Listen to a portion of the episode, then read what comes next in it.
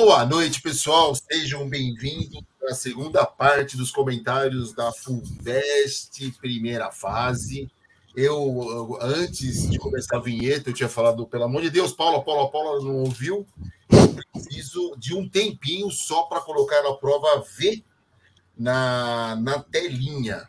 Então, enquanto eu ponho a prova V na telinha, como é de costume, eu vou pedir para os professores aqui presentes, em ordem não alfabética, mas na ordem que eu estou vendo na tela, o professor Rubens de Química, professor Big Mac, é, que tem o apelido de Christian, de inglês, professora Sandra, a nossa vocal do show dos professores de português, e o professor Emerson, que tive o prazer de trocar, tocar o aulão com ele ontem de física.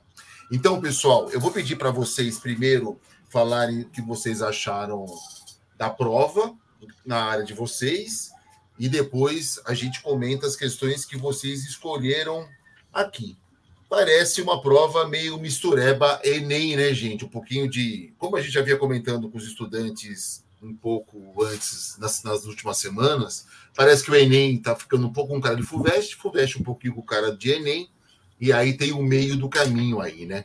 Quem gostaria de começar a comentar de forma geral a, como foi a prova do dia de hoje? Calma, gente, calma, um por vez, calma, calma. Mulheres primeiro, calma. ladies first. La ladies first? Oh, sobrou pra você. Né? Gostou, né, Big Mac? Gostou aqui do inglês, né? Ladies first. Pronúncia perfeita e atitude super, super de acordo. Manda ver, Sandra. O que você achou da prova de hoje? Boa noite. Tá certo, não. Boa noite, pessoal, professores, tudo bem? Então, a gente já tinha feito né, um podcast, o Giba, falando sobre a prova, dessa tendência da FUVEST se aproximar do Enem, né? Uh, mas mantém a característica de FUVEST. Tem questões ainda que precisa de conceitos, principalmente de gramática, né? Precisava saber pronome relativo, é, precisava saber adjunta de nominal, adjunta adverbial, então alguns conceitos eram precisos. E uh, a estrutura, gente, está muito parecida com a do passado, é como se só mudasse os textos, é, comparando o texto narrativo com o texto poético, uh, dando, trazendo outros gêneros, né? Teve reportagem da super interessante, teve crítica é, literária, poesia, teve de tudo, né? Uh, então achei assim não foi novidade. A única coisa que eu achei bonito, muito bonito, entre outras coisas, além da intertextualidade entre história e literatura, eu terminei a prova de literatura, corri para a história, que eu estava super curiosa, e tinha, dava samba, né, da samba e tudo, conversava, depois a gente comenta melhor, mas eu achei interessante. É, na verdade, foi uma homenagem que eles fizeram, com certeza, ao professor Alfredo, Alfredo Bose, né, dele, grandioso, né? Ele faleceu este ano de Covid, em abril. Professor, ou imortal, ele era da Academia Brasileira de Letras, foi meu professor. Então, quando eu vi o texto do meu professor, falei, nossa senhora, que eu aprendi com esse homem em literatura. E teve duas homenagens. Uma né, na prova que seria de português e teve na de história, porque eles citaram esse livro aqui, né, das vanguardas latino-americanas, olha que interessante, nem eram vanguardas europeias, vanguardas latino-americanas. E aqui o prefácio é do professor Bose. Ah, linda prova, gente. Valeu só por ter visto, professor, ter visto o professor por lá. Então é isso, no geral. Depois a gente Big... especifica melhor. Com certeza, voltaremos, Sandra. Big, prova com textos longos, né? O que, que você achou da prova de, de inglês da FUVEST? Tudo que a gente esperava da FUVEST, né? A única diferença. Tudo, tudo de boa? Tudo de boa? Tranquilo. Achei bem tranquila a prova. A única diferença é que a gente vinha há três anos tendo sete questões, né? E agora foi para oito, né? A gente teve oito questões de inglês, mas a estrutura que a gente já esperava, né? Uh, é, 50% da prova com linguagem não verbal, porque o primeiro texto tinha uma ilustração e tinha um cartoon ali também. Então, 50%, né? Porque quatro questões que a gente tinha ali uma diquinha de, de não verbal, né, que ajudava a interpretar o texto. As fontes mais tradicionais impossível, né, um texto da, da, da, Newsweek e um texto do The Guardian, né. Então eu acho que foi bem dentro do que a gente achava que ia cair mesmo. Só que a FUVEST não tem jeito, né. eu tinha certeza que caía alguma coisa sobre Black Lives Matter, né? Nada da prova de inglês, uma prova com dois textos ali que tiraram da cartola, não falando nada atual, vamos dizer assim, porque o problema dos, dos Fatbergs já é de 2020, né? Então não teve nada. É... Pô, é atual, mas é uma coisa que tinha que ter muita, uma sacada muito grande para ter ficado sabendo disso, né? Foi no final de 2020 que pegaram um Fatberg de, de 10 toneladas em Londres, lá, que foi um, para desentupir aquela tubulação, foi um horror, né? Jato de água quente, precisaram terminar a mão. Então foi, né? É, nada que se esperava. Um texto super bonitinho. Da, da, na real, é a primeira estrofe de um poema da, da Maya Angelou, né? também muito legal, e um, e um cartoon. Né? Então, e um texto sobre aplicativos de entrega, né? tipo iFood. Então, nada que a gente esperava que ia cair em termos de assunto na prova de inglês vingou, né? Mas as fontes, as de sempre, eu achei o tamanho dos textos bem parecido com a prova de 2021, né? É, sem novidade, uma FUVEST sem novidade. E muito com a cara do Enem, né? Muito parecida com o Enem, estrutura de questões, tudo. A grande surpresa é que não teve novidade, é isso? É. Muito bem. Professor Rubens, é verdade o que estão falando lá fora que a prova de Química foi a mais difícil da FUVEST esse ano, cara? Ou você quer dividir esse prêmio com alguém? O que, que você acha? Outra Olha, cara, eu acho que a prova de Química ela foi, é, de certo modo, tranquila, poucos cálculos, aquilo que é recorrente na FUVEST, né? Uma prova de poucos, com poucos cálculos, é, com co cobrando bastante conceitos, é isso que gira, gira em torno da prova de química, é, muito semelhante aos anos anteriores, a ausência de eletroquímica, que chama atenção, e que é um tema muito recorrente na pilhas, eletrólitos, sabe, Gema? É, muito recorrente, não apareceu esse ano, e a, apareceu entalpia, que vira e mexe cai na prova, mas com duas questões, que eu até vou comentar, porque ela tinha é, um que aí de. o que pode ter gerado uma certa confusão aos alunos, tá? Infelizmente. Eu vou, eu vou aqui apresentar para vocês.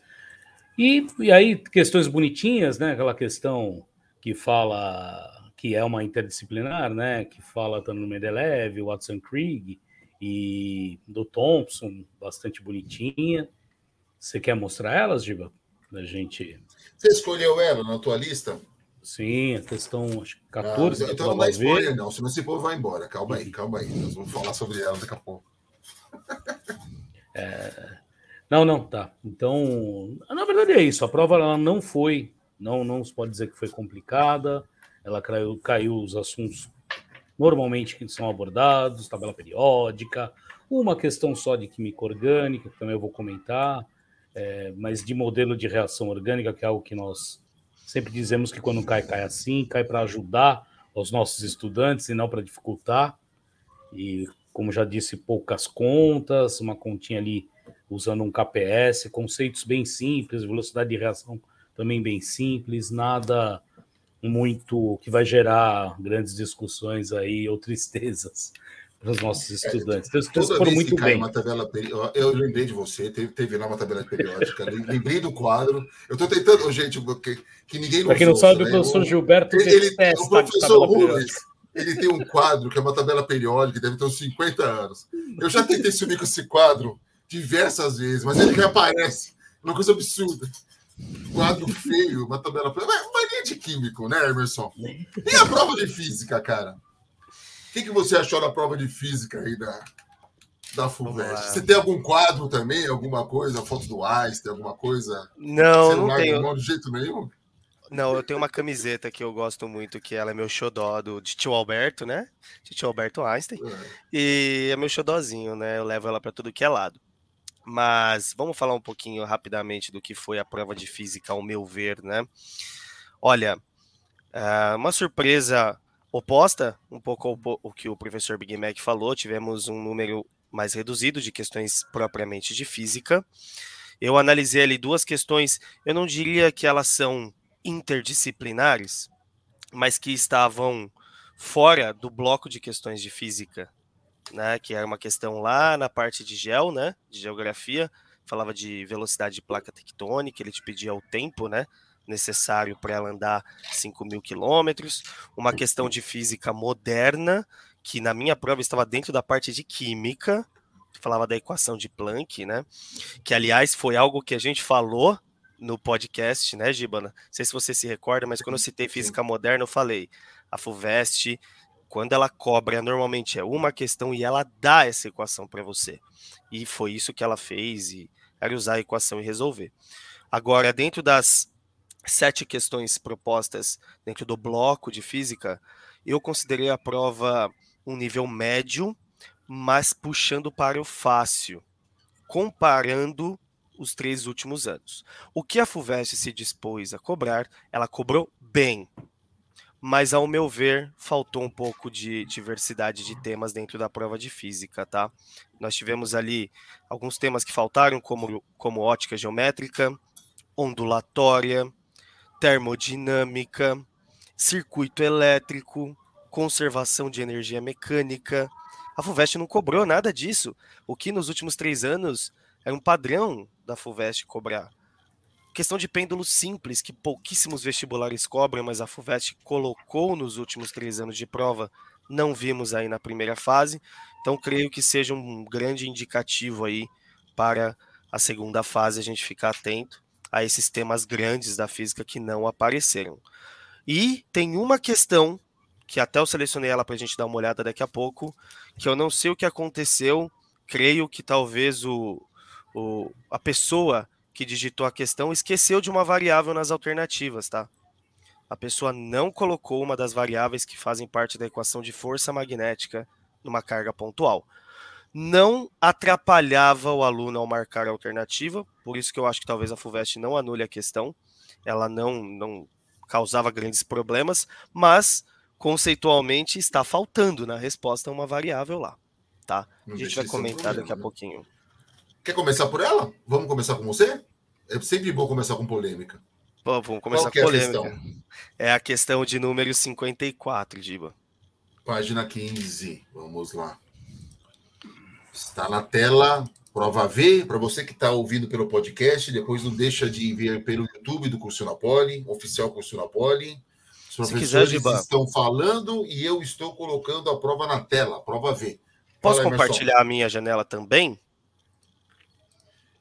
Olha, eu não sei se você consegue abrir a minha, a sua janelinha junto com a minha. Então vamos trocar. Vamos pode lá. ser, pode ser na minha que eu tô, é, eu tô com a questão colada aqui na, no meu ambiente. Opa, temos, temos resolução. Ah, temos bem. resolução, temos resolução. Então... Bom, essa questão aqui número 54, eu considero ela uma questão difícil da prova dentro do que a FUVEST, como eu disse, se dispôs a cobrar, ela cobrou muito bem. Né? Uma questão que exigia do aluno uma visualização tridimensional, análise vetorial tridimensional para a resposta aí dessa questão de eletromagnetismo. Né? Se fazia necessário que o aluno conhecesse as duas regras do eletromagnetismo que a gente usa. A regra da mão direita, como eu coloquei ali para determinação do campo magnético ao redor de um fio condutor retilíneo, e a regra da mão esquerda para determinação do vetor força magnética na carga pontual. Então, aqui é, ele dava dois fios condutores, lançava uma partícula, uma carga positiva é, na direção vertical e para cima, como indicado ali no desenho. Uh, aí o aluno é, ele tinha que responder qual era o módulo do vetor força magnética e apontar a direção e o sentido deste vetor. Então, primeiramente, usava-se a regra da mão direita, determinava-se na rotação que o campo magnético entrava na, na folha entre os dois condutores. A partir desse momento, o aluno vinha para a regra da mão esquerda, né? A gente ensina assim, né? Faça bom vestibular força aqui, uh, o campo magnético aqui e a velocidade. Então, se o aluno virasse a mãozinha, ó, dedão entrando na tela, velocidade para cima, ele veria que a força magnética é para a esquerda na tela aí para ele, que é esse vetor rosa FB que eu pontuei. Portanto, ele teria que olhar o plano cartesiano que a FUVEST disponibilizava, e ele via que era. E aí a FUVEST complicou um pouquinho, ela trocou os eixos X e Y para o aluno se confundir, né? Normalmente a gente trata o plano cartesiano com o X na horizontal e o Y na, na vertical, né? Ele colocou o terceiro eixo Z. Então, se é para a esquerda no sentido negativo de Y, e, consequentemente, ele tinha que relembrar da equação de força magnética, que era carga vezes velocidade V vezes o campo B. Estava pontuadinho aqui para ele. E um detalhe, Giba, comentado no podcast. Eu falei que se a FUVEST fornecesse uma equação no Note a Dot, você tinha que ficar atento. Eu falei isso, cara, porque a FUVEST não ia dar de bandeja a situação para você, né? A resposta, assim. Então, no Note a Dot tinha uma informação muito interessante que era o campo, a equação do campo magnético num condutor retilíneo, né? A lei de Biot-Savart. E dentro dessa lei, o aluno pensava, legal, temos dois campos, pois temos dois fios, então ele deveria usar, aplicar aqui na parte rosa à esquerda, ó, as equações dadas no Note a Dot. A soma me dava esse campo resultante, que eu poderia substituir aqui, ó, na equação da força magnética. Nessa substituição, ficamos com QV, permeabilidade misério vezes I sobre PR, e também um conhecimento aqui, ó, de trigonometria, né? O ângulo aqui, desculpem, aqui o seno de, de é, peraí, deixa eu apagar aqui. O ângulo entre a força ali, né? E o, a velocidade o campo magnético é, dava um seno que correspondia ao valor 1 e, consequentemente, esse seno não entrava na, na nossa análise. Quando eu falei que faltou uma variável, a pessoa que digitou a prova esqueceu de colocar a velocidade nas, nas alternativas, né? Então, vou dar até um zoom aqui, ó. Veja, carga, misério i, faltou o V aqui multiplicando, né? Mas, se o aluno chegou ali, ele marcaria certamente a alternativa B. Muito bem, muito bom. Bom, o Emerson, eu não lembro exatamente, mas quando isso acontece, mesmo não atrapalhando na resolução, é, a FUVEST não anula a questão mesmo, né? É, eles não anulam. Porque tem, é, não deixa de ser um problema conceitual, né? Exatamente. Como aconteceu na FUVEST 2018, a questão de movimento circular que foi anulada, ela foi anulada pois não tinha uma resposta correta por um erro conceitual embutido no enunciado da questão. Muito bem, pois muito bem. Sandra, você que estava aí super atenta, sabe tudo de força magnética agora, é ou não é? Vamos, tudo, tudo, tudo, tudo, tudo. Vamos agora para a prova de português. Tá. Podemos... Aí vai começando uma por uma, né? Uma só, fez. Tá. É, vamos, é... vamos a questão 8, pode ser? Nossa, Só que você vai ter que me ajudar com as páginas, que eu não recebi aqui. Deixa eu ver se eu acho. Começar pela 8, você consegue aumentar isso para mim? Não. Isso não eu. Não, os, alunos, os estudantes conseguem. você consegue aumentar? Eu não consigo. Ah, eles conseguem na telinha deles, eles conseguem aumentar. Tá, você sabe que página que está a questão? É a questão 8 mesmo? Tá. É, 8 é história. A gente vai começar com história. Olha só, professora. Eu estou aqui, questão né? 8, 46 e 53. 46 ah, então vamos e 53. Então, eu... Isso. Eu achei, eu estou seguindo um, aqui a, a prova. Não, a sua pessoa está muito pequena. Não, então, nós gente, estamos com prova diferente. Não, Será? Pera, nós estamos com provas diferentes. É do manifesto? É do manifesto? Estamos com provas diferentes. Sandra, me faz um favor aí, eu vou pular a tua vez, vamos conferir as questões. Pode ser? A Paula, que está tá aqui, vai me ajudar. Vamos é, para inglês. Já volto contigo aí. Ah. Não, prova V. Prova V, pelo amor de Deus, hein, gente? Senão eu me confundo aqui. Eu estou com a prova V em mãos. Prova V, prova V. O, o, e aí, Big? Vamos para de inglês, então? Vamos para 47, que é na página 13. Página 12? 13, né? 13, página 13. Questão tá na... 47. Bom, o que me chamou a atenção nessa questão é que já há algum tempo a gente não tinha questão de vocabulário, né? E a questão 17 é uma questão pura e simplesmente de vocabulário, então. É, falava aqui do, dos proprietários de restaurante que estavam resistentes aos aplicativos de entrega, né? Que queriam uh, usar os próprios, incentivavam a compra com os próprios, pelos próprios sites. E, e aqui a gente tem então a expressão missing out, um, um phrasal verb, né? Missing out, que aí ele era substituído por losing, né? Que na real eles estão perdendo é, clientes em potencial, né? Pelo fato de bloquearem uh, ou de incentivarem o consumo pelos próprios sites e não pelos aplicativos de entrega. Então, eu fiquei é, surpreso por ter uma questão clássica de vocabulário que a gente já não tinha uns cinco ou seis anos, né? A gente resolveu as FUVESTs com os alunos da sala de aula desde 2000 e... Com eles eu resolvi desde 2018, eu acho. E em casa eu resolvi desde 2012 para a gente ter uma noção exata do que vinha aparecendo. E não tinha quase nada de vocabulário. Então a questão 47 é uma questão clássica de vocabulário depois de algum tempo que não aparecia. Pois muito bem. Pois muito bem. Professor Rubens, vamos para vamos. a química. Questão 14, página 6. Prova V, pelo amor de Deus, hein? Que a Sandra foi no, na prova X.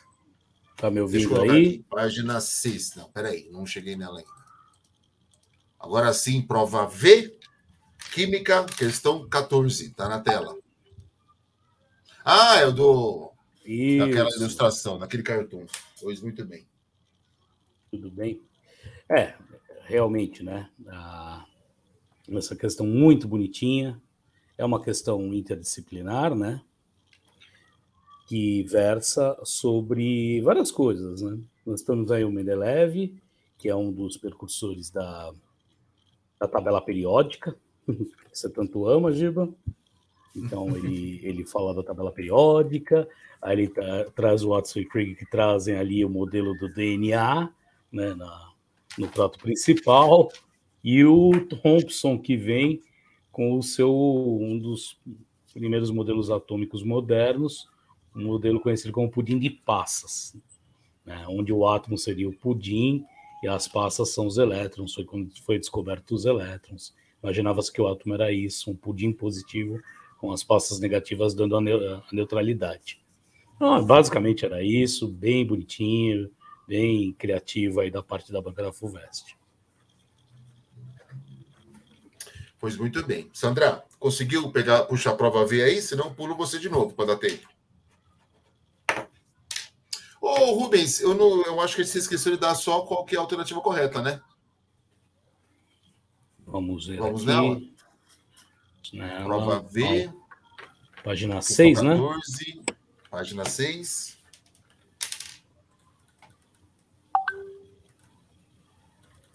Pegou aí? Senão a gente depois se informa. Tô... Estamos. Uh... A alternativa B, né? Alternativa B aí alternativa da B de bola. Pois muito bem. Emerson, vamos voltar para a física? Questão 50? Questão 50? Vamos que vamos. Você vai, então. no teu, você vai na tua você vai na tua resolução, vou, né? Vou na minha resolução. Vou, vou compartilhar aqui a, a tela. Peraí, Só um minutinho. Alguém... Você tirou, né? Eu tinha colocado, você tirou. Não, no meu não estava aparecendo, não, Giba. Aliás, o meu. Meu. Meu. Como é que fala? Meu anote, ele Vai aparecer aqui agora. Apareceu. Pronto. Aí, ó. Na tela para todo mundo aí? Vamos que vamos? Sim, página 14, questão 50, prova V. Bom, a questão número 50, eu quero dar um destaque a ela, foi uma das que eu separei para a gente dar uma olhadinha, pelo seguinte motivo, né? A FUVEST, nos últimos 4, 5 anos, uh, dá um destaque, sempre dá um destaque muito grande na primeira fase para questões de termodinâmica conceituais, aquelas questões clássicas de diagrama pressão-volume. E neste ano, ela veio na primeira fase com uma questão dentro da grande área do estudo, que é a termologia, porém não com termodinâmica, mas sim com calorimetria. Então, calorimetria é um carro-chefe de vários vestibulares, apareceu no Enem, apareceu na Unesp, apareceu na primeira fase da Unicamp e a FUVEST não ficou de fora dessa. Por isso que eu resolvi dar um destaque nessa questão, que falava ali do preparo do famoso pingado, né? O famoso pingado, o famoso café com leite, em que nós tínhamos ali uh, volume do café fornecido, sua temperatura inicial. Tínhamos também uma determinada quantidade de leite a uma temperatura inicial, e ao serem misturados, eles entravam em equilíbrio térmico. A FUVEST não falou o termo equilíbrio térmico, mas ela disse que a temperatura final do café com leite era de 65 graus Celsius aqui no finalzinho, né? Portanto, o que você pode destacar é uma questão de equilíbrio térmico. Aqui eu fiz a anotação dos dados e aqui é o princípio do equilíbrio térmico, em que a soma dos calores dá zero, né? Sendo assim, uh, você abria as duas expressões de quantidade de calor, sabendo que nem o café nem o leite mudavam de estado físico, poderia usar a quantidade de calor sensível que os alunos gostam de chamar aí de quimacete, né? Que é o MC delta teta. E aí o detalhe da FUVEST, aquele detalhe que eu falo, não deixe de ler em note dot, né? Não deixe. Aqui, ó, considere o calor específico e a densidade do café idênticos, né? Portanto, o aluno que pulou o Note a Dot ou não leu, deve ter ficado com um monte de variável ali na conta dele, é, específico para o café e para o leite, que não era necessário. Né? Eu fiz um destaque aqui embaixo no quadro vermelho que as densidades eram iguais. Bastava abrir aqui as duas equações. Dentro da massa, também um detalhezinho tinha que colocar em função da densidade do volume, né? Pois na, no enunciado nós temos o volume fornecido e não a massa, e substituir as variáveis, as variáveis, operar matematicamente uh, o equilíbrio térmico, isolar o volume de leite, que era a grande pergunta da questão, e você chegava ali em 15 ml, né? Então era uma questão extremamente conceitual, em que o aluno desatento, sem ler o note a dot, não conseguiria resolver o exercício, precisava do conceito de densidade e tinha que ter um desenvolvimento algébrico ali, um pouquinho mais complicado que a maioria das questões. Então, questão nível médio, uma questão muito bem escrita, a carinha da FUVEST primeira fase, alternativa correta, alternativa C. Pois muito bem, Emerson. Sandra, chegamos na mesma prova, prova V. Ainda bem. Questão 18. Ah, finalmente, né? Questão 18, página 7. Vamos nela? Tá certo. Questão 18, 18 página aqui, 7. Amanhã. Certo. Então, essa questão né, de gramática, né, como vocês podem perceber, e está assim, dentre as expressões destacadas, que exerce a mesma função sintática. Então, eles estão trabalhando com período simples, uh, tinha que saber adjunta de nominal, que seria adjunta de verbial, e eles pegaram o trecho aqui, né, o treino restaurativo, o relaxamento. Pode, aí tem o treino restaurativo, a gente olhar a questão A, tem um atleta de seleção, o amor ao esporte, começar pela B, né? A questão B, ela traz um complemento nominal, que é muito comum os alunos confundirem adjunta de nominal com complemento nominal, mas eu falo para eles, gente, ó, é um substantivo, o amor é um substantivo abstrato, e ele sai em direção a uma pessoa, né? Sai em direção a algo. Então a gente chama isso de complemento nominal. Na letra C, radicalmente, aí ia pensar em adjunta adverbial, então já excluía. Muitas pessoas se beneficiam de alimentos verdes. E eu vou para o lado que a gente fala. E todo tipo de atividade física faz bem, também é uma adjunta adverbial. Então, eu já eliminei a letra B, que é um complemento nominal, eliminei a letra C, que é uma adjunta adverbial, e a letra I. Eu ficaria entre A e D, né? Aí vem assim, um, treino restaurativo. A gente percebe que a palavra mais importante aqui é treino, que restaurativo aqui está cumprindo uma referência ao treino, né? Está dando uma característica ao treino. É um adjunto adnominal. Então, o que é mais importante? um atleta de seleção, a palavra atleta é o núcleo da palavra, né? O núcleo, e de seleção é uma característica. Seria a letra A, tá? No caso da D não daria, porque ao contrário, o núcleo é pessoas e muitas seriam adjunta de nominal. Eu acho uma questão fácil para quem sabe período simples, né? E eu bati bastante nessa tecla, né? Na época ideal. Pois Você quer bem, para outra? Não, não, não. Vamos, senão então, tá. a gente mata português tá. antes do final e o povo vai embora. É ou não é, Sandra? Vamos deixar o povinho aí, Sim. na expectativa. E aí, professor Rubens, tem tá. mais uma questão de tabela periódica aí? Não. Questão 69, página 20. Vamos mudar de tema, né? Vamos lá. Vamos colocar na tela, lá, questão 69, lá. página 20. É, eu fiz uma, uma apresentação aqui. Né? Tá me ouvindo, Gil? Fiz uma, fiz uma apresentação, aqui. Apresenta. É, eu, eu vou compartilhar aqui. aqui a minha tela. É. Bom, é, antes disso, né, só falando o que, que é essa essa questão pra traz, mim, né? Uma não apareceu aqui, tá? Não, não, só ainda não. Deixa eu só comentar antes de eu compartilhar. Ah, tudo bem. Né? Na verdade, é claro, se você quiser projetar só a questão aí, pode ir projetando, Gibara. Eu já ponho a, a apresentação. Mas é uma questão que a gente sempre fala. Né? Todo ano cai na FUVEST uma reação orgânica que você não espera. Não mais aquelas rea reações que eram clássicas no ensino médio, né? substituição, adição, polimerização de um jeito muito é, quadradão, digamos assim, né?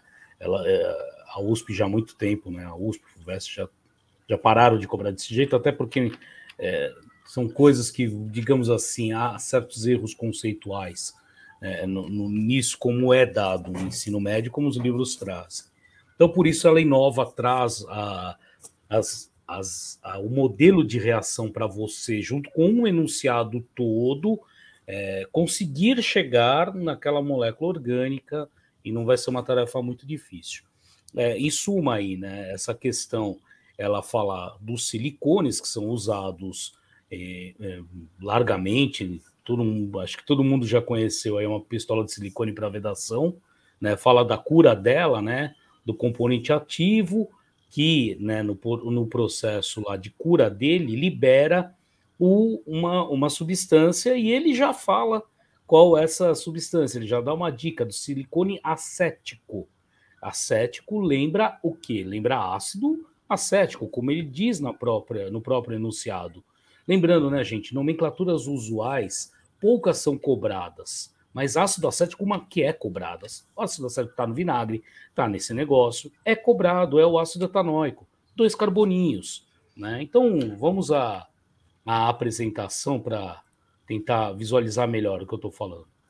Eu vou aqui só dar compartilhar minha tela.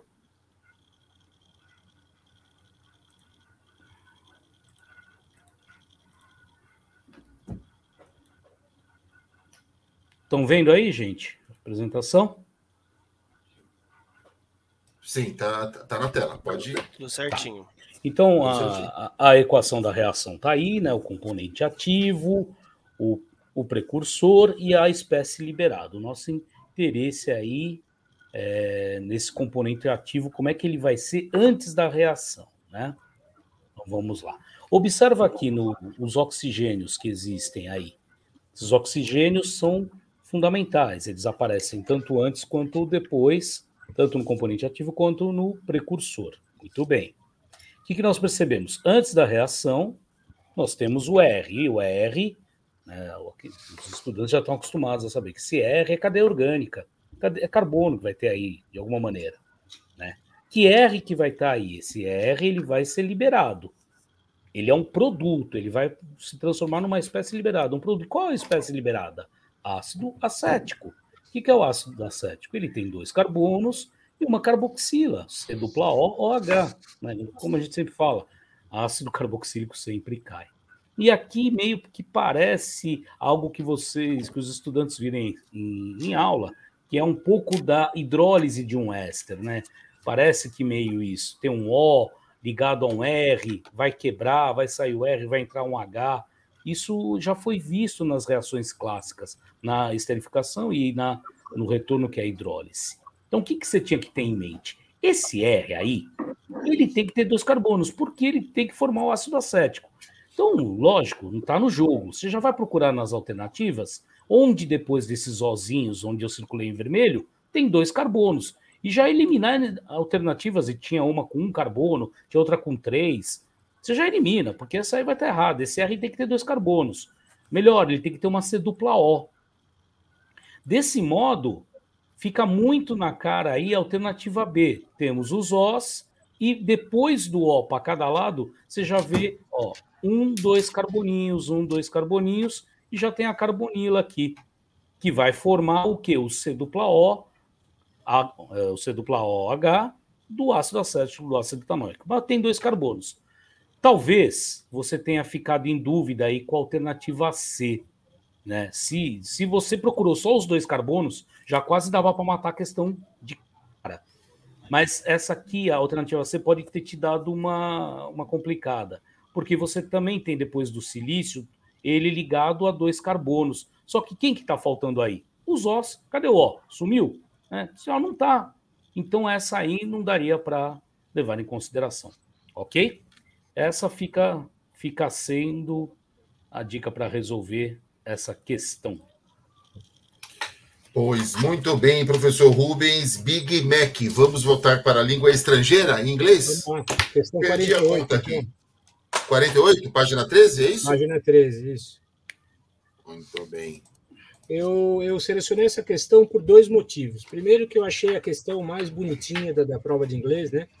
Ganhou o prêmio como questão fofa do ano, porque é a primeira estrofe de um poema da Maya Angelou, uma poetisa e escritora estadunidense do século XX.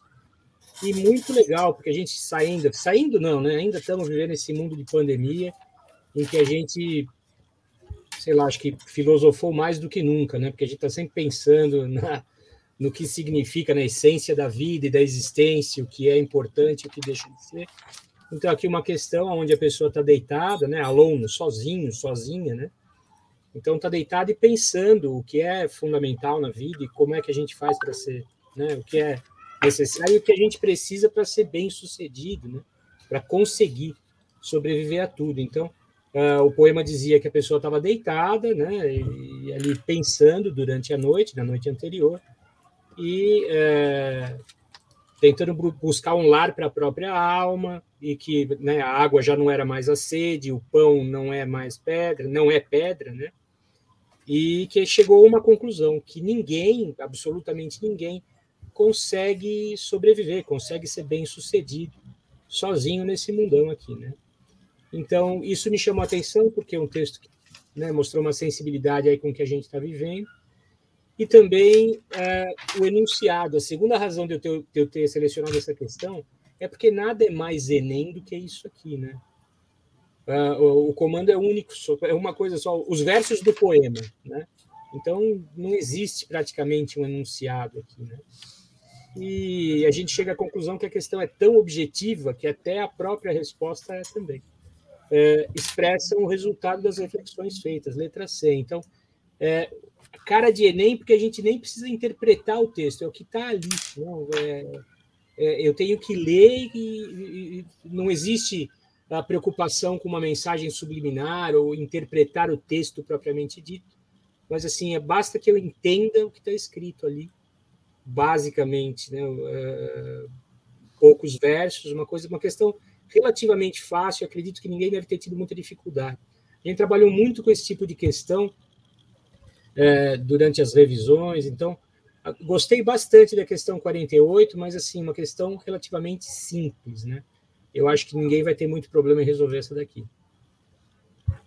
Interessante isso que a gente fala. Falamos no primeiro também podcast sobre essa, essa confluência entre Enem e FUVEST. Estudante do curso da Poli passou pelas revisões de estilo Enem, estilo FUVEST, né? Sim. Quem acompanhou o curso aí conseguiu perceber não só o que é comum, mas principalmente se preparar para as duas. Né? Ainda tem estilos de questões que são FUVEST 100%, tem outras que são Enem 100%, mas tanto no Enem como na FUVEST, você vê os dois estilos caminhando. Isso é uma. É o que a gente falou no nosso podcast, que é uma se tendência. Lembra, o que a gente falou no nosso podcast, não sei se você está lembrado, é que a única diferença na prova de inglês, basicamente, era o grau de dificuldade dos textos, né? Que, que, eles são bem mais complexos na prova da FUVEST do que no Enem. Mas as questões, propriamente ditas, elas são muito parecidas. Né? Acho que um está bebendo na fonte do outro aí há alguns anos já, né? Sim.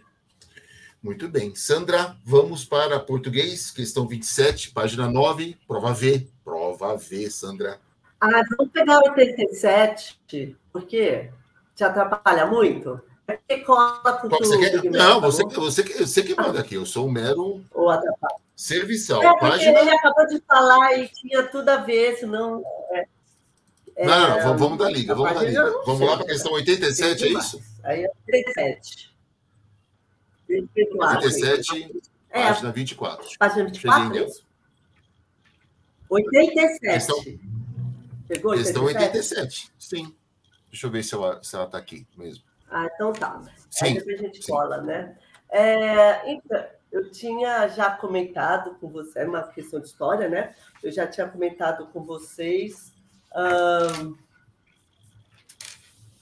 da homenagem que fizeram né, na prova de português ao professor Alfredo Bose. E agora aqui, eu também comentei que no livro tem um prefácio dele, né? Nesse livro aqui, ó, tá? das vanguardas latino-americanas. O que, que eu achei novidade? Que normalmente quando a gente fala em vanguarda, a gente pensa em vanguarda europeia, né? Cubismo, surrealismo, sempre pensando na Itália, França, e de repente eles trouxeram a, latino-americanas, né? As vanguardas irmãs. E esse livro, ele traz vários manifestos, é, ele traz cartas, né? Ah, e trouxeram um dos trechos desse livro, né? De um escritor de vanguarda argentino. E a questão era, eles falam assim, ó, o manifesto, no enunciado já, né? A revista de vanguarda literária do Martim foi fundada em Buenos Aires em 1924. O manifesto, publicado seu número 4, apresentava sintonias com o movimento modernista. Não sei se você lembra, Giba, que você trouxe essa questão no podcast sobre a questão Sim, da. mais Sim. um spoiler, vários spoilers para Não, você Vários, trouxe, vários, né? vários. O Giba acertou uma questão. É, ele falou da questão da semana, é, o ano que vem, né? Ah, Efemérides. é, efemérides 2022, né? 200 anos da, da Semana da Arte Moderna. Se vocês procurarem, vocês vão ver que vai ter essa assim, homenagem à Semana da Arte Moderna em vários lugares, em vários museus de São Paulo. É só procurar em fevereiro. Vai ter a Casa Lazar, Lazar Segal, Casa Mário de Andrade, cheio de, né? Para reverenciar essa data. Aí aqui apareceu na FUVEST, né? A sintonia do movimento modernista. Bom, paulistano, movimento modernista paulistano, em comparação com o movimento argentino de vanguarda. Gente, o que é um movimento modernista? Primeira coisa, né? Eles não sabem o que queriam, mas sabiam o que não queriam, né? Que é, é o estilo formal, é, tá falando de vaso grego versus decassílabos, um português ainda mais atrelado a Portugal, mas não um português brasileiro, né? Com essa coloquialidade, essa acentuação que a gente dá. Então, é, o Manifesto Modernista Paulistano traz isso. Ah, aí vem. E tem que lembrar que tem antropofagia também, né? Fora a questão, tem o, o Manifesto Antropofágico, né, do Oswald de Andrade, que fala antropofagia. O que, que é isso, gente? Devorar. Mas devorar para ganhar a habilidade do inimigo, né? para ganhar a competência do inimigo. Então, no caso, ah, não é ser xenofóbico, né? Ao contrário, se você, é, você adquirir a força do inimigo. Então, adquirir o que o futurismo tem de bom, o surrealismo tem de bom, o que o expressionismo tem de bom, adquirir e juntar com a localidade brasileira. Tinha que se lembrar disso, dessas duas questões, né?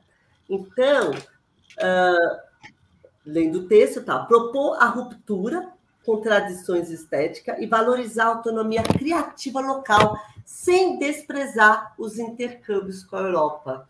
Né? Deve falar, ah, mas tinha movimento? Tinha, realmente tinha movimento xenofóbico dentro da, do, do modernismo brasileiro.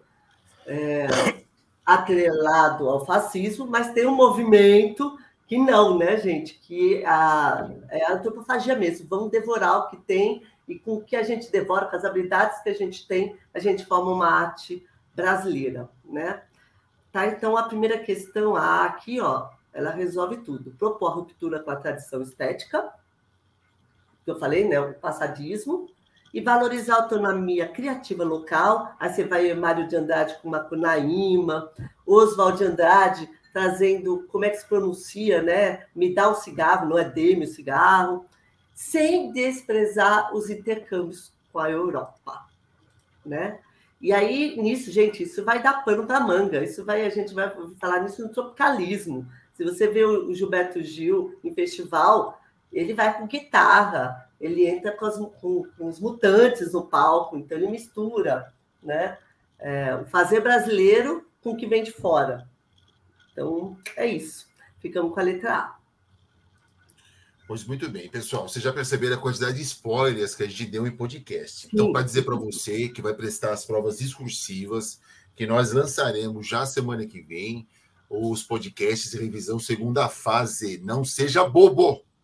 Ouça, assista no YouTube, porque essa galera aqui tá super antenada, hein, gente? Se quiser ir bem na segunda fase, Unicamp, Unesp, Fulvestre, prova, provas discursivas aí Brasil afora. Não deixem de ouvir as opiniões e os spoilers dos professores do cursinho da Poli. Certo, Sandra? Vamos para Física, questão 53, página 14. 53, vamos que vamos. Você está com, a, com a resolução dela aí? Prova V, pessoal, para quem. Com certeza, tá com certeza. Aí, página 14, 53, está na mão. Ah, tá na mão. Olha, aí, Giba, aí eu faço comentário a você, aos meus colegas, a todo mundo que está ouvindo. É, quando eu disse no começo que a prova da FUVEST esse ano ela veio no nível médio fácil, é porque a gente não encontrou só uma questão desse padrão. Tiveram três, assim. Então, o que eu estou falando é que a prova ela cobrou é, temas, como eu disse, eu achei que faltou uma diversidade, mas o que ela cobrou, cobrou bem, mas mecânica, por exemplo, nesse caso, análise das leis de Newton, eu acho que as, a questão estava no nível bem abaixo do que normalmente a FUVEST vem cobrando. Por exemplo, nas nossas revisões semanais, é, se eu resolvo uma questão dessa em sala, o cara olha para mim e fala assim: é, isso aí não é da FUVEST. Isso aí é de qualquer outro lugar, menos da prova da FUVEST de física, né?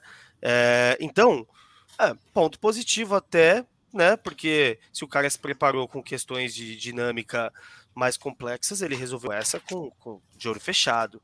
Só que em contrapartida, como o nível da questão é menor, a chance das outras pessoas acertarem também aumenta, né? Então, uh, esse tipo de questão não parece questão da FUVEST logo de cara. Por isso que eu já resolvi dar um destaque para ela aqui. Né? Aqui era uma questão de dinâmica, mais especificamente de aplicações das leis de Newton, com ênfase em polias ou rodanas, né? Depende de como você prefere chamar, em que ele fala que ó, considere uma situação indicada na figura em que um motor, com auxílio de uma polia, ergue uma caixa de 12 quilos. A caixa contém materiais frágeis e deve ser erguida. E aí vem aqui, ó, ó, o detalhe. Ela deve ser erguida como? Cara, com velocidade constante, amigão. Então, assim, ó, passou a leitura também, esquece, não resolve, né? Um detalhe conceitual, a gente até falou no podcast, a FUVEST é extremamente conceitual em física. Então, a leitura, no Detona FUVEST a gente falou o olhar que você tem que ter para a questão, ela é diferenciado. Né? O aluno que sacou ali que a velocidade é constante, ele já pensa: opa, a aceleração é zero, o cara está em movimento uniforme. Na verdade, um movimento retilíneo uniforme, vertical para cima, né? No caso da caixa. Qual é a magnitude da força vertical que o motor deve exercer para realizar essa tarefa? Então, primeiro passo de qualquer resolução das leis de Newton, né? Realizar o diagrama de corpo livre, marcar as forças ali no corpo você veria que tem apenas a força de tração vertical para cima aqui no desenho, né? Vou dar até um zoom para vocês aí, pessoal de casa poder ver bem. Então, tração vertical para cima, o peso vertical para baixo. Adotar um referencial como a caixa está subindo, o adutor referencial subindo aqui positivo, montar aqui, aplicar a segunda lei de Newton, né? Você veria que a aceleração é nula, então tração é igual ao peso. Cálculo de força-peso padrão, né? Massa vezes gravidade. A massa fornecida no enunciado 12 vezes 10, 120 newtons. Como o motor faz uma força que tem que equivaler à tração, porque a velocidade é constante, ao calcular a tração, você já tem a força 120 newtons. A alternativa correta aqui, alternativa D. Então, como eu disse, uma questão um pouco fora dos moldes ali de nível de dificuldade da primeira fase da FUVEST, mas de um tema que a gente comenta e que a gente fala. Dinâmica cai. As leis de Newton, elas estarão presentes em qualquer prova que se preze. Então a FUVEST cobrou a isso na questão 53. Pois muito bem, professor Emerson. Imediatamente para a Química, questão 70, página 20. Você vai colocar a resolução, professor Rubens? É, Giba, na verdade eu fiz aqui. Pode pôr a, a tua na tela, a gente dá uma olhada no, no geral, né, para eu explicar como é que é. E aí eu vou mostrar uma apresentaçãozinha aqui. Já faço as duas de uma vez, tá, Giba? 70 e 71, é isso? É, porque é, ela é, é uma questão que envolve termoquímica, um texto comum para duas questões, né? E, bom, você. Vamos ver se o pessoal aí lembra da, da questão, né? Pegando a prova aqui. É, ela trata ali da, das reações do oxigênio é, se transformando em ozônio, ozônio se decompondo em oxigênio, enfim. Ela traz Questão típica, né? Traz uma tabela com equações e com os respectivos delta gas, né? Mas é, a, a, primeira, a primeira questão relativa ao texto, a 70 da prova V, no caso da prova V, era muito tranquila. Então vou, vou passar por ela rapidamente. E na 71, acredito que a maioria dos estudantes teve alguma dificuldade aí, porque era o detalhe do detalhe. Acho ruim quando isso acontece, mas podem pintar questões que pegam nesses detalhes. Então vamos lá, vou compartilhar aqui, Giba. Já vamos. Já vamos aqui. Está na tela. É. Já tá na tela. É, basicamente, né, o que, que a questão 70 pede? A reação global balanceada, composta pelas etapas 1 e 2, que representa a formação do ozônio. Bom, na verdade era só somar as duas equações, a 1 e a 2. De cara aí você já corta os radicais do, do oxigênio, dois estão do lado dos produtos, na reação de baixo eles estão nos reagentes. A hora que vai somar a primeira com a segunda equação, já vão sumir, eles vão sumir. Os oxigênios O2 que estão nos reagentes têm um mol na primeira reação, dois mols na segunda equação o que vai dar um total de 3 mols de O2, culminando em um único produto, que são 2 mols de ozônio, e aí nós temos isso na alternativa D. Essa eu acho que a galera tirou de letra, levou e conseguiu fazer. É, aí nós vamos para 71. Continua a mesma tabela, mas é, alguns detalhes. E fala que o ΔH2 pode ser calculado a partir dos dados que eles forneceram, das equações 1 e 3. Ele quer que você determine esse ΔH2 em quilojoules por mol de O2 consumido. E aí que mora o perigo. Na tabela, nós temos reação e o ΔH, na tabela. O ΔH está em quilocaules por mol de O2, por mol. Muito bem. O que, que nós vamos ter que fazer para chegar como, como eu quero descobrir o ΔH da segunda reação, eu preciso operar tanto a primeira quanto a terceira de modo a somá-las e chegar na equação final, né? Isso aí é o que nós fazemos lá em, na, na famosa lei de Hess. Para que a soma da primeira com a terceira equação culmine na segunda equação, vamos precisar fazer o que está aqui embaixo que eu escrevi. Inverter a primeira equação e quando invertemos os dois, ó, se me perdoe aqui, eu estou usando sinal de igualdade, não usei a flechinha, tá? Mas só para ter uma ideia, invertendo ela, né? Então, dois radicais livres do oxigênio combinam em um O2. E como eu inverti a equação, eu inverto o valor do ΔH. A equação fornecida é exotérmica, então o contrário dela, endotérmica, 118 kJ. Inverto a terceira. Inverto a terceira. É, só mudando também com uma outra, né? Só de inverter. E o ΔH vai de, de mais 21 para menos 21. O problema é que esse 21 que foi dado, mais 21 da tabela, é para cada mol de O2.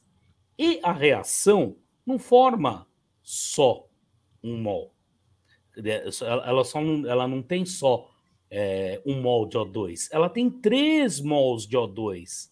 Três, esse é o valor para que um mol de O2 seja transformado em ozônio, mas aqui são três. Então nós temos que multiplicar esse 21 por 3, simplesmente por conta dessa informação de quilocal por mol de O2. Né? Quilocal, gente, desculpa, aqui coloquei já. É, na verdade, 3 vezes 21, menos 3 vezes 21, né? Vai ficar, vai dar essa conta, mais 118 vai dar 55. Só que, de novo, você tem que observar o seguinte: a reação, a equação 2, ela tem a participação de 2 mols de O2. Então, esse 55 é para 2 mols de O2. Como a FUVEST quer por mol de O2, tem que pedir por 2, alternativa C, mais 27,5. Então, isso complicou bastante a vida do estudante, porque ele pode ter chegado é, em outros valores que estão aqui nas alternativas e, na hora do desespero, com certeza acabou marcando. Então, estou interrompendo aqui.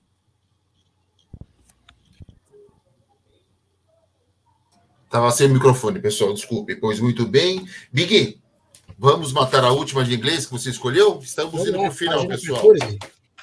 Página 14. Página 49. 49. Página 14. Ah, desculpa. Página 14. Questão, questão 49. 49. Tá na tela. Então a gente vai aí direto para o enunciado do cartoon, aí, aí ó, considerando os elementos é, visuais e verbais da figura, é possível interpretar a fala da mulher como, então, já dando aí a importância devida, né, para a ilustração. O texto simples, ah, algumas tinham um falso cognato que é pretend, né, mas eu não acredito que tenha algum problema aí. É, a fala dela é a seguinte: você se importa se eu prendesse o seu telefone na minha testa? para que eu pudesse fingir que você está olhando para mim quando eu falo, né? Então, é, alternativas, as alternativas eu acho que facilitaram muito a questão, porque a fala da mulher pode ser interpretada como sinal de sua insatisfação com o local escolhido para o encontro, né? Já a própria a, a própria ilustração já tira isso. Né? Sentimento de inferioridade por não possuir um telefone celular a constatação de que relações pessoais acarretam exclusão das redes sociais, né? E resposta aos apelos pela troca equitativa de informações, quer dizer, tudo muito fora da casinha, uma questão que ficou muito simples pelo próprio enunciado, né? Expressão sarcástica em protesto pela ausência de interlocução, né? Então, uma questão clássica aí de, de FUVEST e com aquele cheirinho de Enem, com aquele temperinho de Enem, né? Então, uma prova muito. Eu, eu não vi surpresa nenhuma nessa prova. A surpresa ficou por conta dos temas dos textos, né? Meio o primeiro, muito inusitado, né? Uma coisa que a gente não esperava. O cara tinha que estar muito ligado, muito bem informado para se lembrar dos fatbergs que nem tiveram grande, grande cobertura aqui no Brasil, né? Que é um lance que a gente não faz isso, porque é a gordura que é dispensada no esgoto que se junta com, com matéria orgânica e principalmente com papel higiênico, né? E faz aquele faz um bloco, parece uma rocha. Né? E como a gente aqui no Brasil, a gente não tem nem encanamento para isso, a gente está acostumado a ter o cestinho ali do lado, né? a gente não joga papel no, no, no na, na, no bacio, né? Então é uma coisa que não, para a gente é, não, não condiz com a nossa realidade, não é uma coisa que a gente vive aqui. A, a prova de inglês, resumindo, foi isso aí. Né? Os temas é que foram. Não achei o vocabulário dos textos mais difícil do, dos que a gente viu em sala de aula. Né?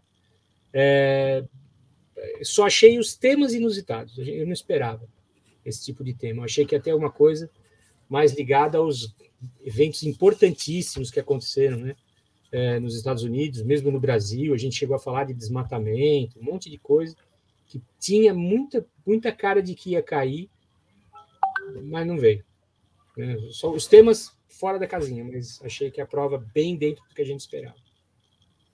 Pois muito bem, Emerson e Sandra, vamos fazer um ping-pong? Eu vou passar para a Sandra agora. Faltam as últimas três, pessoal, que os professores escolheram. Eu vou passar para você, Sandra, depois vou passar para o Emerson para a última dele, depois eu volto para ti e terminamos. Pode ser?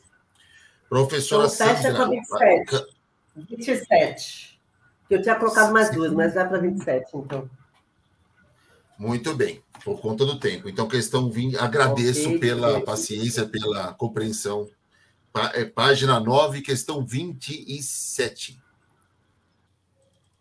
Depois eu passo para o professor Emerson, volto para ti. É aí. Está na tela. Certo, deixa eu ver. Tá. Uh, então, como eu tinha já comentado, vocês vão dar uma olhada lá embaixo, vocês vão ver o nome do mestre Imortal, Alfredo Bossi, Narrativa e Resistência, né? Que é um livro de crítica literária, certo? Uh, e aí o professor Big Mac falou que a questão fofinha dele foi aquela poesia, né?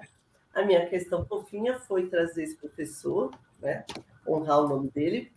E também ela dialoga com a questão do Big Mac, porque traz a questão para que serve a literatura, a grande questão para que serve a literatura, né? Para fantasiar, é, para reflexão, para crítica social. Então, nesse texto, ele está abordando isso, né? Para que serve a literatura? E o Big Mac falou lindamente que a gente trata também de subjetividade na, na literatura, e não só questões sociais, né? E a pessoa leria, não acho que é um texto fácil, que é de crítica literária, normalmente é o pessoal de letras que lê esses livros, né? Mas, pensando, o conceito de resistência, expresso pela atenção do indivíduo perante o mundo, adquire perspectiva crítica na escrita do romance quando o autor. É um livro que vai falar a diferença entre é, o romance e a poesia, no caso. Né? Essa tensão que aparece. E tinha mesmo que não conseguisse, dava para eliminar algumas questões, né? Pensar que a literatura é, sobrepõe a fantasia à verdade? A gente já questiona isso. Será que é isso? Conserva o discurso positivo do homem? Não, né? É, é neutra a literatura? Foge um realismo à vida mesquinha? Então, assim, às vezes, ah, eu não entendi o texto. Mas perceberia que a questão certa seria a A. Ela rompe a superfície enganosa da realidade, até para que fique claro é, as questões subjetivas do ser humano, né? E, como, e as reflexões sobre questões sociais também, né? Que é uma grande arte a literatura. E é isso. Muito bem. Que é uma grande arte a literatura. Guardei a frase, hein? Frase uma grande arte. linda. Questão 56, professor Emerson, prova V, página 15, a última escolhida na parte de física. Ah, já Bom, você vai querer falou... a sua resolução direto aqui, né? Sim, sim. A, a tela minha... já está compartilhada aí já. Pode colocar. É, bom, como todo mundo falou da questão fofinha, né? Eu tenho que puxar também do meu lado aqui. Eu falei aqui em casa também é. que essa questão é, é, Não, essa questão é, é belíssima. Ela, ela é belíssima, assim. É, não só por, por, por como a FUVEST pediu, mas como ela apresentou o exercício, né? Ela começa a questão não perguntando. Então ela começa de um jeito diferente. A situação vem depois de uma explicação. A FUVEST quase nunca faz isso, né? Uma, uma coisa diferente, mas e a, a, explicação que ela traz é a explicação do canhão de Newton, né? Então, para quem não conhece, é, os alunos que não conheciam o que é o canhão de Newton, fica desenhada ali uma, uma, uma coisa meio fora de escala, né? O canhão sobre a superfície terrestre, que vai tentar lançar uma bola para que a bola consiga entrar em órbita, né? Uma grande palavra da questão aqui é órbita. Mais uma vez, podcast. Eu falei que gravitação e até porque, olha só, nesse ano de 2021, em abril de 2021, infelizmente faleceu o piloto Michael Collins, né? O piloto da missão que levou o homem à Lua. Então, a FUVEST viria com alguma coisa de gravitação, a Unicamp Você falou, e a Unesp. não, lembra? Não, Falei, não, né? Comentei. Falei, falei no sábado, falei, olha, fica atento, gravitação. Aí eu falei que o cara acabou falecendo, né? A Unicamp cobrou falando sobre o Michael Collins e a Unesp cobrou uma questão não sobre o Michael Collins, mas também de gravitação. O Enem veio com uma questão de gravitação daquela tabela, né, do Senhor dos Anéis, né? Falava. A Fuvest não ficou de fora. Veio com uma questão em que ele vai mostrar o canhão de Newton atirando a bola e ele fala: olha, se eu atirar com velocidade suficiente nesse experimento hipotético, o corpo vai entrar em órbita no nosso planeta. A pergunta, a grande pergunta da questão é qual deveria ser a velocidade inicial de um projétil lançado horizontalmente do alto do Everest, que está a uma distância de 6.400 quilômetros aproximadamente ali do centro da Terra, para colocar esse, esse objeto em órbita. Então, qual que é essa velocidade de lançamento, né? O aluno, eu falo que essa questão é belíssima, porque o aluno ele tinha que ter a percepção de que quando eu vou analisar um lançamento e ele é horizontal, a dinâmica, a análise newtoniana é importante. E a questão vem com um texto sobre Isaac Newton antes, já dando essa deixa para o aluno. Fala: olha, você não vai abordar isso aqui com cinemática, com estudo de movimentos, você vai abordar na visão, na visão newtoniana, na visão dinâmica da coisa, né? E aí o aluno ele tinha que entender que a única força que vai agir num corpo é a força peso ali, né? O Note a Dot fala para desprezar a resistência do ar, então a força peso é a força resultante no movimento circular do corpo, o que uh, nós sabemos foi discutido ao longo do ano, que a força resultante de um corpo em movimento circular e uniforme a gente chama de resultante centrípeta. mv quadrado sobre r de um lado, força resultante centrípeta, e aí para quem não se recorda, né, a força resultante ela é simplesmente dada por massa vezes aceleração, só que este A é a aceleração centrípeta para um corpo em movimento circular e uniforme, que é dado por V quadrado sobre o raio. Este V é a pergunta da questão. Isolando V, você chega já direto nessa expressão. Muitos alunos aqui ó, já conhecem raiz de GR. É uma equação que aparece muito. Então, teve aluno que pode ter começado esse exercício direto com, com a equação, o que ele ganharia tempo, ficaria mais rápido para resolver. E aí, aquele cuidado no detalhe, né? O professor Rubens exemplificou ali a questão do detalhe naquela questão de termoquímica, né? E aqui não fica de fora. Ele te dá o raio da Terra em quilômetro, né? Ele dá o raio em quilômetro e você vai usar a gravidade em metro por segundo ao quadrado. As unidades para a mesma grandeza não são correspondentes. Você precisava converter ali o raio para quilômetro aqui em rosa para vocês, né? Após a conversão, substituir, tirar a raiz aqui do 64 do milhão, né, do 10 a sexta, e você chegava na resposta em metro por segundo. Não contente, a Fulvest deixou as alternativas em quilômetro por segundo, veja. E aí no final você tinha que voltar e transformar quilômetro para metro ali, precisava fazer uma divisão por mil aqui em laranja, chegaremos aí em 8 km por segundo de velocidade. Alternativa correta dessa questão belíssima da FUVEST, questão, né, letra A.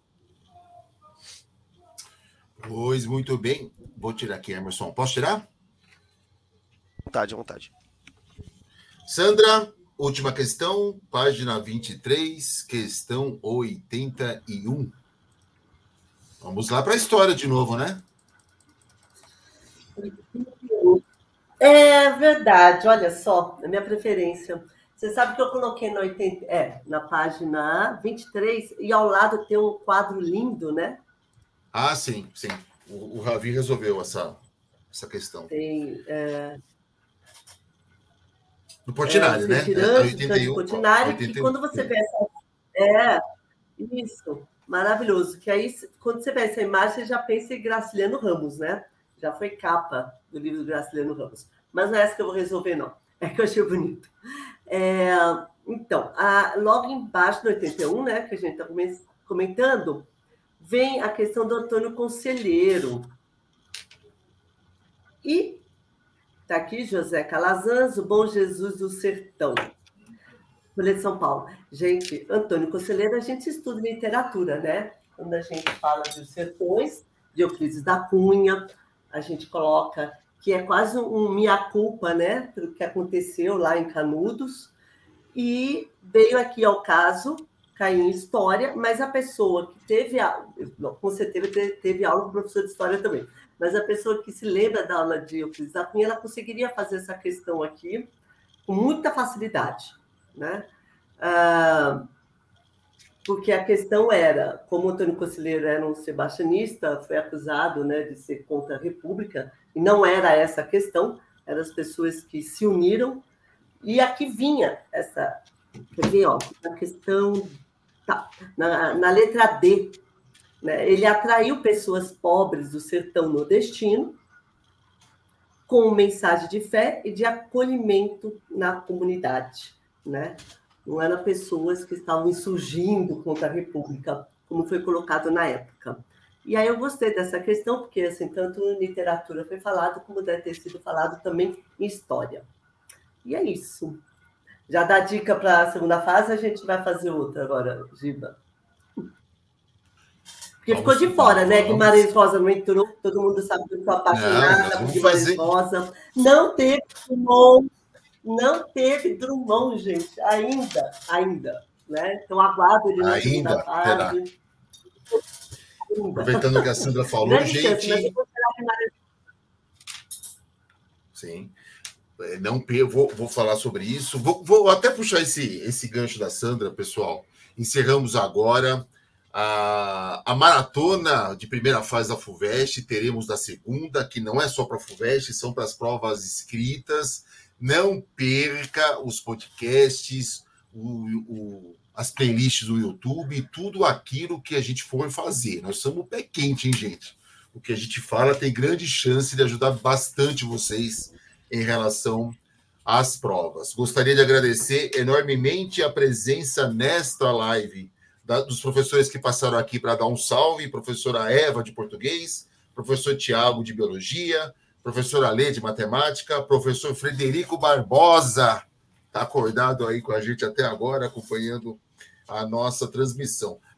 Agradecer a vocês, estudantes, pela paciência, aos professores Rubens, Big Mac, Sandra e Emerson. Encerramos agora a nossa transmissão, desejando a vocês muito boa sorte. Não desistam nunca. Nunca é tarde para entrar numa universidade pública, gratuita e de qualidade nesse país, pessoal. Isso aí, isso Super aí. Super beijo para vocês. Um abraço. Obrigado. Até a gente. Boa sorte, gente. Valeu. Beijo, Tchau. beijo, beijo. Tchau, um abraço. Até a próxima.